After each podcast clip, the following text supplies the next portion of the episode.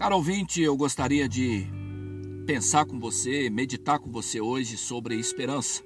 Para tanto, farei uso do texto da carta do apóstolo Paulo aos Colossenses, no capítulo 1, o finalzinho do verso 27, que diz assim: Cristo em vós, esperança da glória. Um dos sinônimos da palavra esperança é expectativa ou coisa que se espera. Esperança sempre foi uma palavra muito usada entre as pessoas. Creio que elas têm realmente esperança. Muitas têm expectativas ou algo bom, novo ou diferente ainda que pode acontecer em suas vidas. Entretanto, a maioria das pessoas acabam frustradas, decepcionadas, porque a esperança de grande parte delas está depositada em algo que não pode satisfazê-las por tudo. Até mesmo nas igrejas, entre o povo de Deus, há muita decepção, desprezo, angústia, devido ao estado em que ela, a igreja, se encontra atualmente. Mas eu quero te orientar a possuir uma esperança correta que será correspondida, sobretudo. Ela deve estar voltada para a pessoa do Senhor Jesus Cristo, não aquele Jesus religioso e cultural das religiões, pintado nos quadros, mas o Jesus bíblico, o Jesus verdadeiro.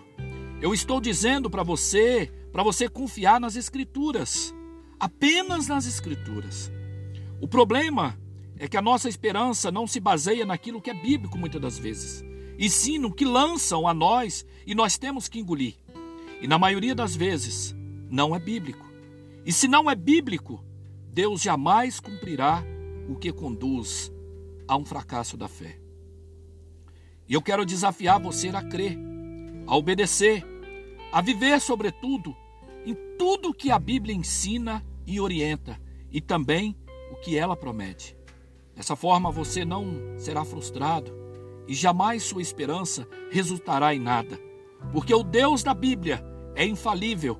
Ele é um Deus de justiça, um Deus de juízo, que ao culpado não tem por inocente, que não compactua e nunca compactuará com o pecado. Contudo, é um Deus misericordioso, um Deus de amor, um Deus que sempre honra aqueles que andam em retidão.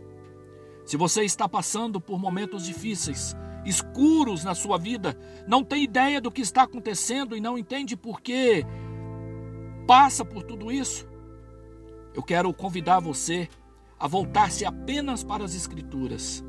Estude-as, medite de dia e de noite nelas, esforce-se em cumprir os seus mandamentos, sobretudo creia absurdamente em todas as promessas de Deus pois isso te trará consolo, segurança e uma fé sólida.